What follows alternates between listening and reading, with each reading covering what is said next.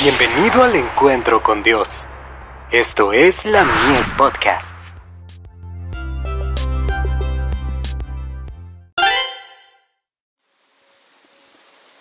La fe por la cual vivo.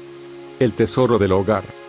Tu mujer será como parra que lleva fruto a los lados de tu casa, tus hijos como plantas de olivos alrededor de tu mesa.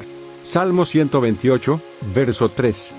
Los niños y los jóvenes constituyen el tesoro esencial de Dios.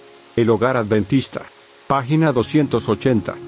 Cuando dos establecen una familia y no hay niños que requieran el ejercicio de la paciencia, la tolerancia y el verdadero amor, se necesita una constante vigilancia para que el egoísmo no obtenga la supremacía, para que no os convirtáis en la figura central y exijáis la atención, el cuidado y el interés que no tenéis obligación de prestar a otros.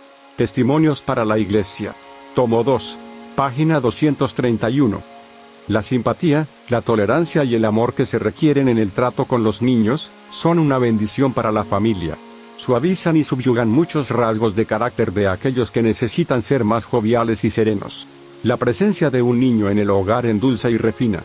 Un niño criado en el temor de Dios es una bendición. El hogar adventista. Página 160.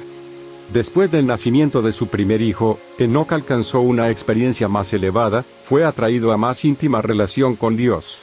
Cuando conoció el amor de su hijo hacia él, y la sencilla confianza del niño en su protección, cuando sintió la profunda y anhelante ternura de su corazón hacia su primogénito, aprendió la preciosa lección del maravilloso amor de Dios hacia el hombre manifestado en la dádiva de su hijo, y la confianza que los hijos de Dios podían tener en el Padre Celestial. Historia de los Patriarcas y Profetas.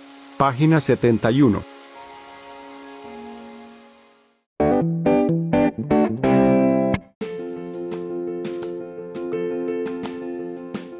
Visítanos en www.ministeriolamies.org para más contenido.